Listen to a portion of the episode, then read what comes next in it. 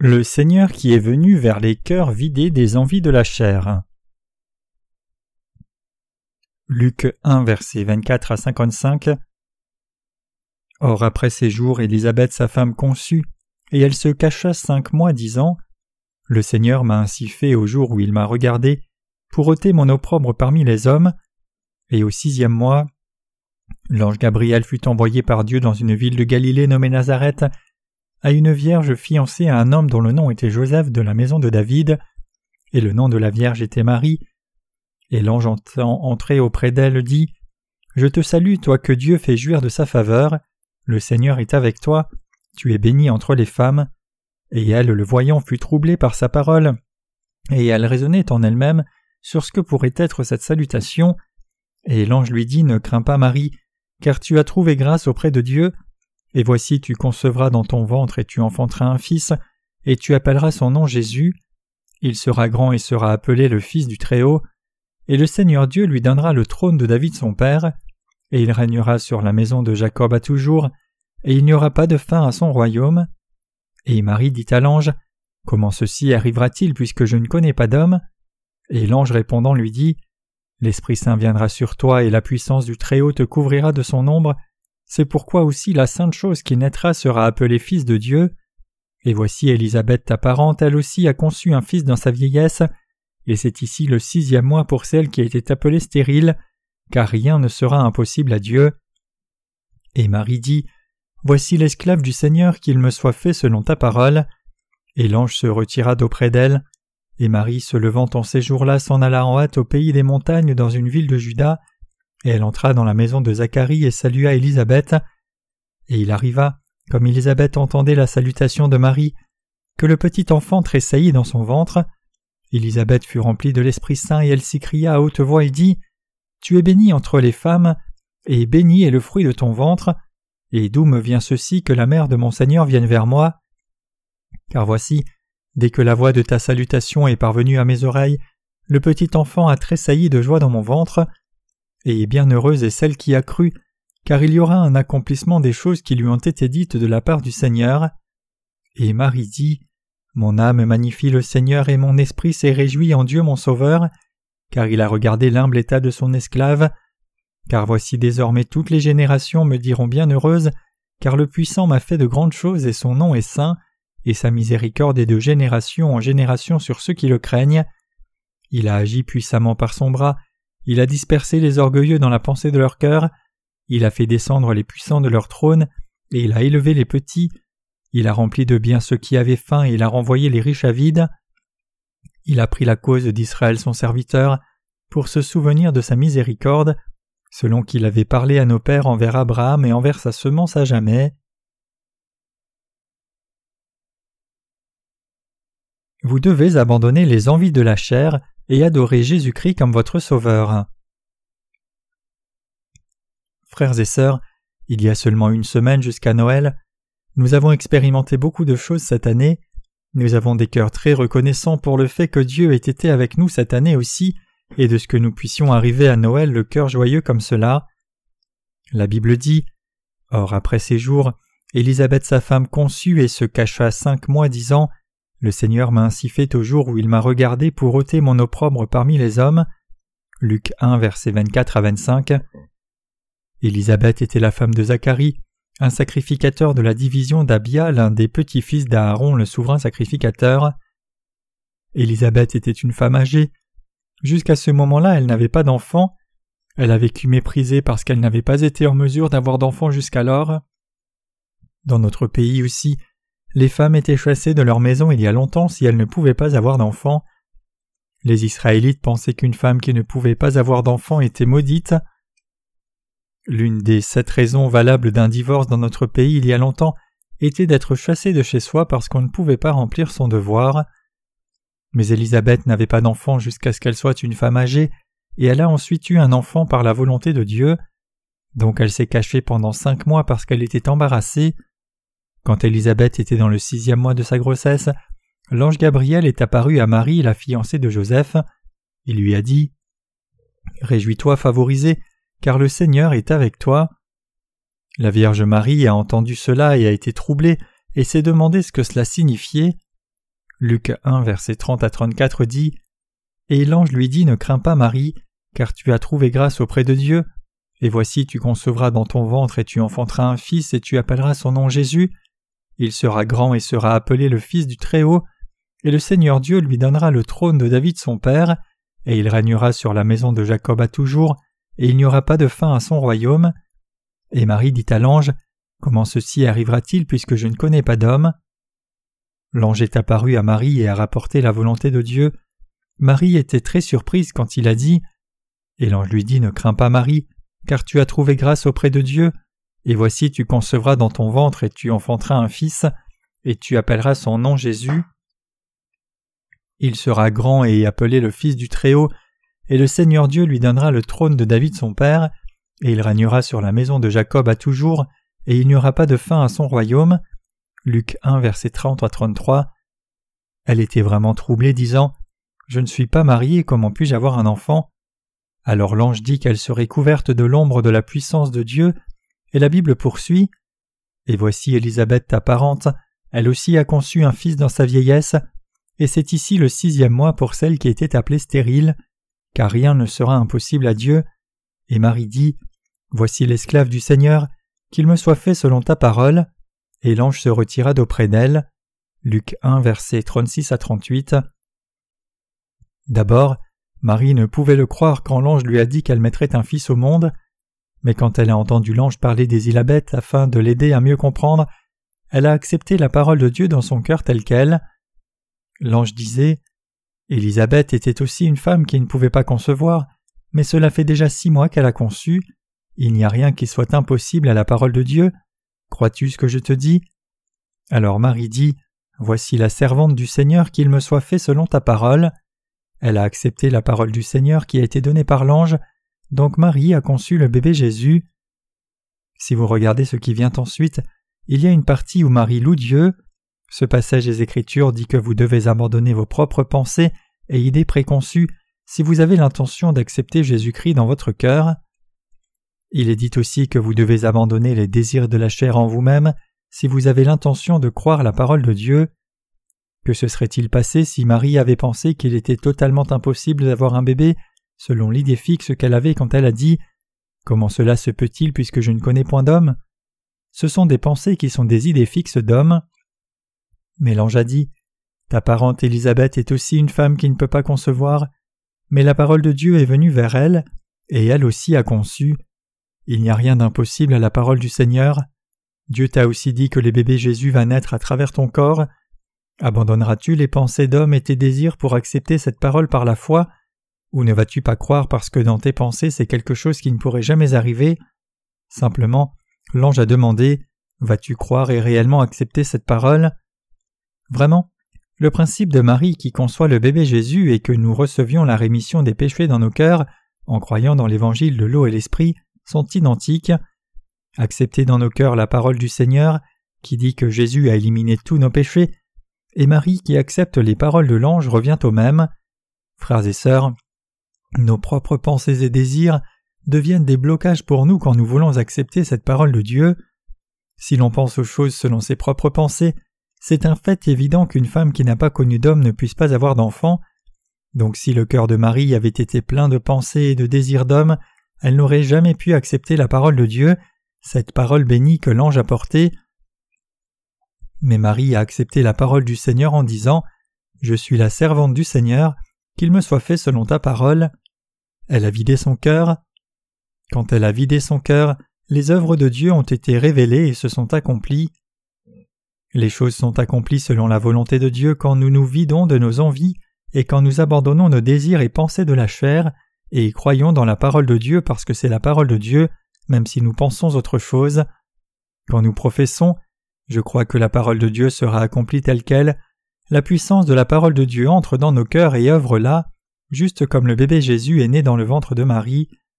C'est pareil quand nous croyons dans l'évangile de l'eau et de l'esprit, Regarder la parole de Dieu dans une perspective humaine ne nous permet pas de croire parce que ce n'est pas quelque chose que nous aurions vu de nos yeux ou entendu personnellement. Mais regardant par la foi, tous les péchés des Israélites ont été transférés lorsque le souverain sacrificateur a posé ses mains sur le bouc émissaire dans l'Ancien Testament. Il est dit que tous les péchés étaient transférés même si l'on n'a pas posé ses mains personnellement sur la tête du Seigneur, et que le Seigneur a pu accomplir toute œuvre juste de Dieu en étant baptisé par Jean-Baptiste dans le Nouveau Testament, ce qui était semblable à l'imposition des mains. En d'autres termes, il est écrit que le Seigneur nous a donné la justice de Dieu par la rémission des péchés. Si l'on vide son cœur, abandonne ses désirs, abandonne ses pensées de la chair, et décide de croire et accepter ce qu'est la parole de Dieu, le cœur est sauvé du péché. Si l'on a ce genre de foi, les péchés sont expiés du cœur et le Saint-Esprit peut y venir. Donc Jésus est conçu dans le cœur si l'on reçoit le Dieu saint dans son cœur.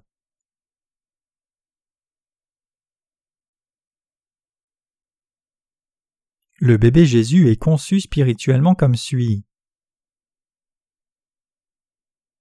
Si nous essayons de concevoir le bébé Jésus dans nos cœurs, nous devons aussi abandonner nos pensées de la chair et nos désirs mondains. Une personne doit abandonner ses idées fixes et les standards de l'homme pour venir devant Dieu. Quand on abandonne ses envies de la chair et confesse que l'on va croire dans la vérité parce que c'est la parole de Dieu, l'on peut être sauvé du péché en croyant en Jésus comme le Rédempteur, qui est venu par l'évangile de l'eau et de l'esprit. Marie a dit Je suis la servante du Seigneur. Marie a pu dire cela parce qu'elle avait complètement vidé son cœur. Quand elle a vidé son cœur, elle a pu dire Je suis la servante du Seigneur, qu'il me soit fait selon ta parole. Les œuvres de la parole ont été accomplies à ce moment-là. Frères et sœurs, nous devons vider nos cœurs. Tout ce que nous devons faire, c'est vider nos cœurs pour que la parole de Dieu agisse en nous nous devons savoir comment vider nos cœurs. Élisabeth, la femme de Zacharie et la Vierge Marie se sont rencontrées. Puisqu'Élisabeth et Marie étaient toutes deux descendantes d'Abraham, et puisque tous les Israélites sont venus du même ancêtre, ils étaient une même famille. Élisabeth était une parente de Marie, donc Élisabeth a reconnu Marie quand Marie est venue vers elle, et Élisabeth a dit et d'où me vient ceci que la mère de mon Seigneur vienne vers moi? Frères et sœurs, Élisabeth a reconnu que Marie a conçu. Jean-Baptiste qui était dans son ventre le savait aussi. Il a tressailli et a salué le Seigneur comme pour dire Le Seigneur est venu. Élisabeth a dit Mais d'où me vient ceci que la mère de mon Seigneur vienne vers moi?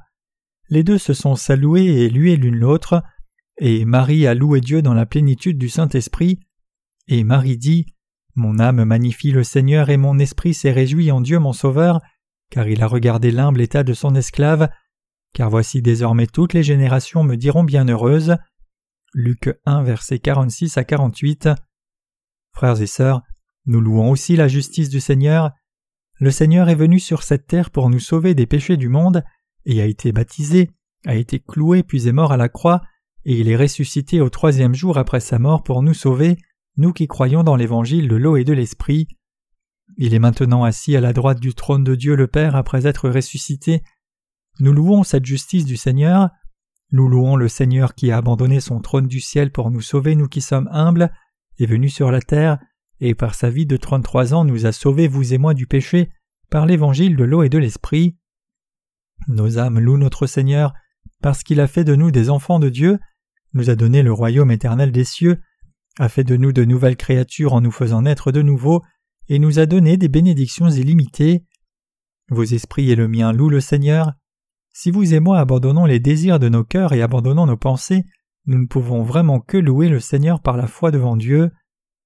Tout comme Marie a professé sa foi en Dieu ici et a loué le Seigneur en esprit en disant Mon âme magnifie le Seigneur, et mon esprit s'est réjoui en Dieu mon Sauveur car il a regardé l'humble état de son esclave, vous et moi aussi avons vidé nos cœurs et accepté l'évangile de l'eau et l'esprit par la foi.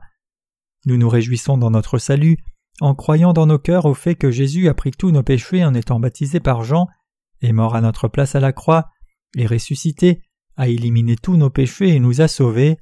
Avec ce genre de foi, l'on peut, tout comme Marie, se réjouir et louer notre Sauveur, qui a considéré de près notre humilité.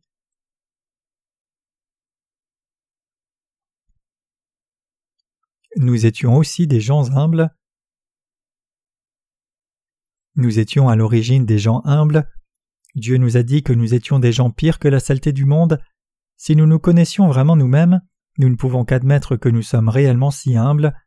Nous humains sommes nés sur la terre, vivons soixante-dix ou quatre-vingts ans, et mourons d'âge avancé ou de maladie. Nous étions des existences humbles qui espéraient la vie éternelle mais ne pouvaient l'atteindre elles-mêmes, espéraient ne pas être malades mais ne pouvaient que tomber malades et mourir, espéraient ne pas vieillir mais ne pouvaient que vieillir, et espéraient ne pas mourir mais ne pouvaient que mourir. Nous étions des existences humbles comme cela, mais le Seigneur nous a considérés, nous les humbles. Le Seigneur nous a considérés, nous qui sommes humbles, et nous a sauvés. Il est devenu notre Sauveur. En nous sauvant, il nous a donné la vie éternelle, le royaume éternel des cieux et la bénédiction de devenir enfant éternel de Dieu. Il nous a revêtus, vous et moi, de l'amour éternel de Christ, tout comme il a revêtu la servante de ses bénédictions, donc nous le louons. Nous avons les désirs du monde dans nos cœurs à tout moment. Si nous les abandonnons, regardons au Seigneur et nous tenons devant lui, nous ne pouvons que louer le Seigneur par la foi, parce que le Seigneur nous a sauvés, nous qui sommes humbles, de tous nos péchés par la vérité de l'évangile de l'eau et de l'esprit. Nous louons vraiment la justice du Seigneur, nous sommes vraiment des gens très humbles. Comment pouvons-nous ne pas louer la justice du Seigneur qui nous a rendus élevés et nobles? Nous sommes vraiment humbles dans le monde aussi. Tous les gens de ce monde nous louent, disant que nous sommes bénis, le peuple de Christ et le peuple de Dieu. Vous et moi étions des gens abaissés comme cela, donc nous louons le Seigneur qui nous a considérés et lui rendons grâce, nous lui donnons toute la gloire. Êtes-vous comme cela ou pas? Si nous regardons à nous-mêmes honnêtement, nous sommes vraiment abaissés. Les humains sont nés comme incarnation de l'avarice et vivent selon ses désirs jusqu'à leur mort vaine, c'est la vie. Mais le Seigneur a sauvé ces gens abaissés par l'évangile de l'eau et de l'esprit grâce à son amour merveilleux. Ainsi comment ne pas le louer? Donc nous devons vider nos cœurs et louer la justice de Dieu. Si nos têtes sont pleines des pensées et désirs d'hommes, nous ne pourrons pas rendre grâce et regarderons seulement à la musique et essaierons de chanter pour y correspondre. Nous ne devrions pas le faire. Quand vous mettez de côté votre vie sectaire et venez à l'Église, vous devez tout déposer, vider votre cœur, penser à la justice de Dieu, penser au Seigneur qui nous a sauvés, nous qui sommes si abaissés du péché, et louer son exaltation et magnificence. Nous devons louer Dieu par la foi dans sa justice. Dieu nous a donné toutes les raisons de lui donner la reconnaissance, la louange et les remerciements. Quelle chose aimable avons-nous pour que le Seigneur nous aime? Je suis dégoûté quand je regarde à moi-même. Je ne comprends vraiment pas pourquoi Dieu nous aime, nous qui sommes si abaissés. Comme le dit la Bible, car Dieu a tant aimé le monde, peut-être qu'il aime les gens abaissés parce qu'ils sont humbles. Nous étions à l'origine très nobles et élevés à l'image et la ressemblance de Dieu. Peut-être qu'il nous a aimés parce qu'il voulait nous rendre le standard élevé à nous qui l'avions perdu. Donc nous devons louer le Seigneur qui a considéré notre abaissement.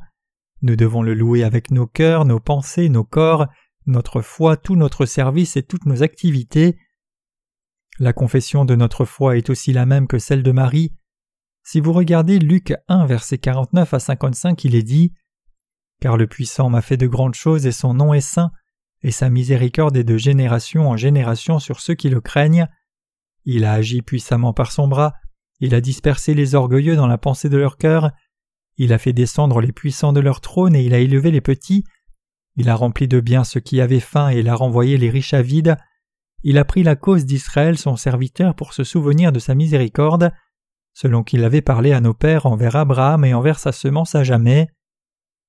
Dieu le Père qui est vraiment grand, et Jésus-Christ ont fait une grande œuvre pour nous, tout comme le Seigneur a fait une grande œuvre pour Marie, il a fait une grande œuvre pour vous et moi. Nous sauver en croyant dans l'évangile de l'eau et de l'esprit, c'est comme Marie qui conçoit le bébé Jésus. Nous qui avons été sauvés sommes devenus enfants de Dieu et sommes devenus grands et nobles en croyant en Jésus-Christ. Nous sommes tous spirituellement identiques à Marie. Tous les frères et sœurs ici sont spirituellement comme Marie. Après que Jésus soit ressuscité et retourné au ciel, l'armée romaine est entrée et a assassiné les Israélites. Si vous regardez de près l'histoire d'Israël, les Israélites sont un peuple qui a une histoire difficile. Ils ont vécu dispersés dans le monde entier pendant près de 2000 ans, sont entrés dans les chambres à gaz pendant la Deuxième Guerre mondiale et n'ont pas été traités comme des êtres humains même s'ils sont vivants. Même au temps de Marie, les Israélites étaient sous le règne de l'Empire romain, mais heureusement, Marie a vidé son cœur et a accepté la parole de Dieu qui lui a été donnée par l'ange. Elle a accepté la parole du Seigneur tout comme vous avez accepté la parole des serviteurs du Seigneur qui diffusent l'évangile de l'eau et de l'esprit. Elle est devenue une personne très bénie à cause de cela. Marie a dit Toutes les générations m'appelleront bienheureuse, et cela parle de vous et moi qui sommes sauvés. Parmi tous les gens de ce monde, nous sommes des gens qui avons revêtu cette grâce particulière. Il y a beaucoup de gens dans ce monde maintenant qui ont pouvoir et autorité. Il y a aussi beaucoup de gens qui ont beaucoup d'argent. Mais sur qui Dieu répand-il l'amour inconditionnel de compassion? À qui fait-il miséricorde? Cet amour vient vers les gens qui considèrent hautement et craignent la parole de Dieu. Dieu dit que c'est sur ceux qui le craignent de génération en génération. Mais il y a aussi beaucoup de gens dans ce monde qui ont du pouvoir, ont de l'autorité, sont intelligents et pensent qu'ils sont bien. Ces gens ne craignent pas la parole de Dieu. Ils se tiennent droit devant la parole de Dieu disant ce qu'ils pensent être bien.